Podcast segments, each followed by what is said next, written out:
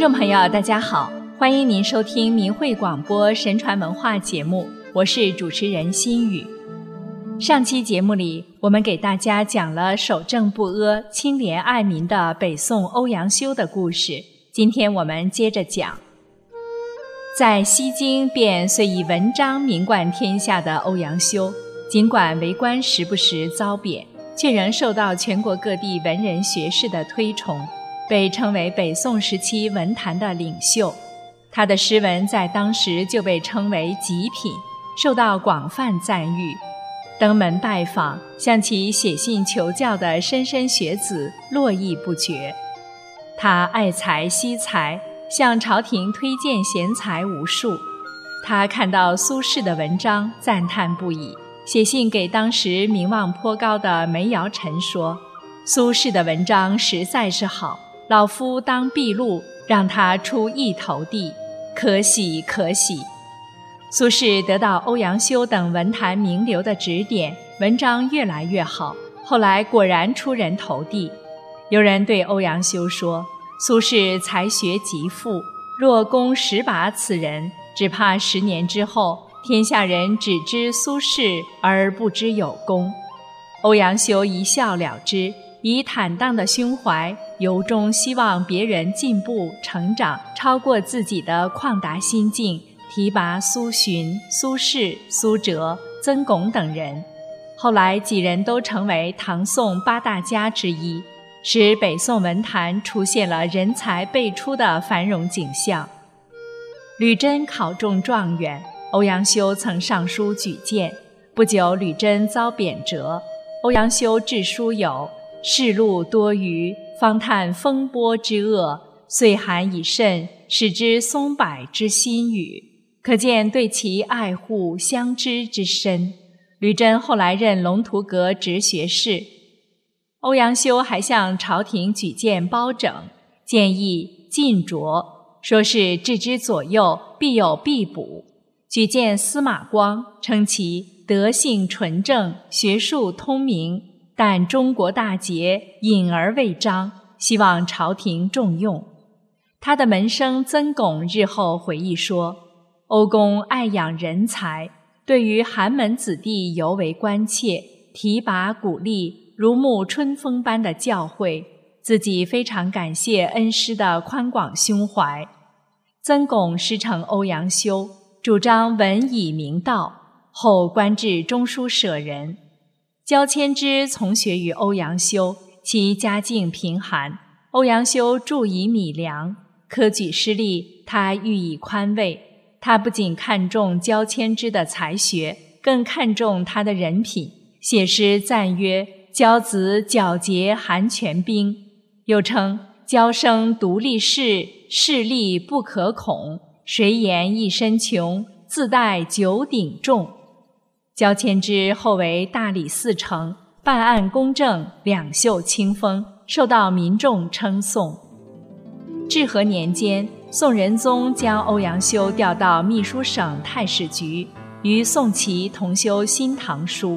书成后，按惯例，书前直属史局内官位最高者一人的名字。当时欧阳修比宋祁的官位高。因此，御史决定《新唐书》只属欧阳修一人的姓名，但欧阳修却说：“宋公于列传亦功深者，为日切久，岂可掩而夺其功乎？”宋祁知道后很受感动，说：“此事从所未闻也。”欧阳修谦让，不争名贪功，能纳百川的胸怀，赢得了后人的尊敬。欧阳修承继斯文道统说，强调道对文的决定作用，主张文以明道。他在回答福建吴秀才的信中说：“道圣者，文不难而自治；道纯则充于中者实，中充实则发为文者辉光。”他曾对苏轼说：“我所谓文必与道俱。”见利而谦，则非吾徒。强调为宏大理想而文，为崇高道德而文。文章要有切实的内容，要有深刻的见解，要能净化自己，也能净化别人的心灵。提倡简练、平易、自然的文风，反对追求迷丽形式，对宋代和后代文风产生了深远的影响。他一生写了五百多篇散文，各种文体兼备，内容充实，《醉翁亭记》《龙冈千表》《奏议集》。《归田录》《集古录》等历代传颂，其诗词亦清新淡远，别具一格。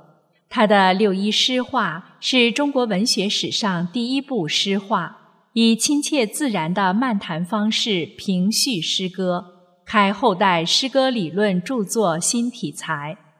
在史学著述上，他主持编撰《新唐书》，独自撰写《新五代史》。通过史著褒贬中间，尊崇道德，标举名节，丰富并发展正史编撰体例。他注重文章的社会功用、教化功能，其诗文包含着他对国事民情的关切。他在《相州奏锦堂记》中写道：“为德备生民，而公师社稷，乐之金石，播之生师。”指出要将恩惠德行遍施于百姓，报效国家，这才是士子们所推崇的啊！他描写自然美景，林壑优美，蔚然深秀，风霜冰雪，刻录清秀，四时之景无不可爱。不仅文字生动，语言精美，更因为文章中深邃的含义。寄予其济世安民之志，如他写田家：“绿桑高下映平川，塞坝田神笑语轩。林外鸣鸠春雨歇，屋头初日杏花繁。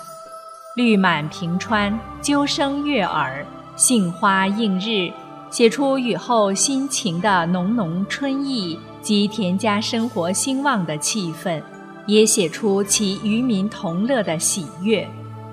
他注重道德修养，在《会学说》中教育子女：“玉不琢不成器，人不学不知道。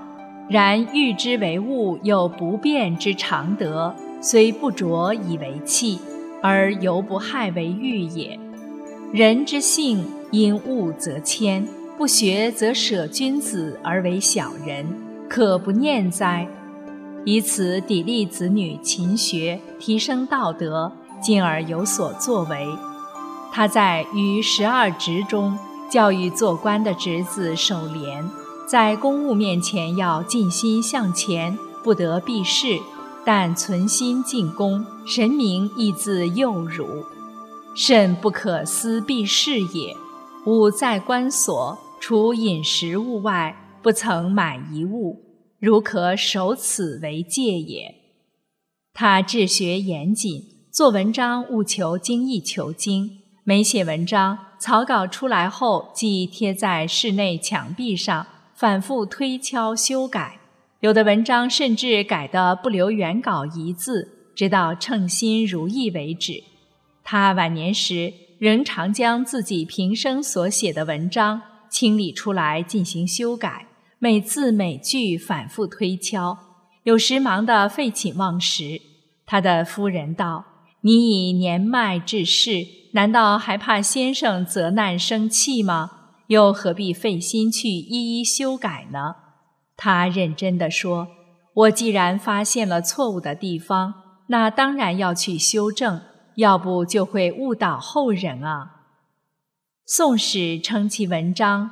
挽百川之颓波，吸千古之邪说，使斯文之正气，可以语义大道，扶持人心，堪称定评。欧阳修不趋炎附势，义无反顾地坚守正道，体现出作为社会良心的一代文人自觉的道义担当。任何时代都有这样有风骨的人。淡泊名利，面为苍生。他们那颗真诚的爱民之心，凛凛然一身正气，铁肩担道义，感天动地，是向道向善理念和先天下之忧而忧，后天下之乐而乐等美德得以彰显。听众朋友，欧阳修的故事讲完了，这一期的神传文化节目也要跟您说再见了。心语感谢您的收听，期待着下期节目再相会。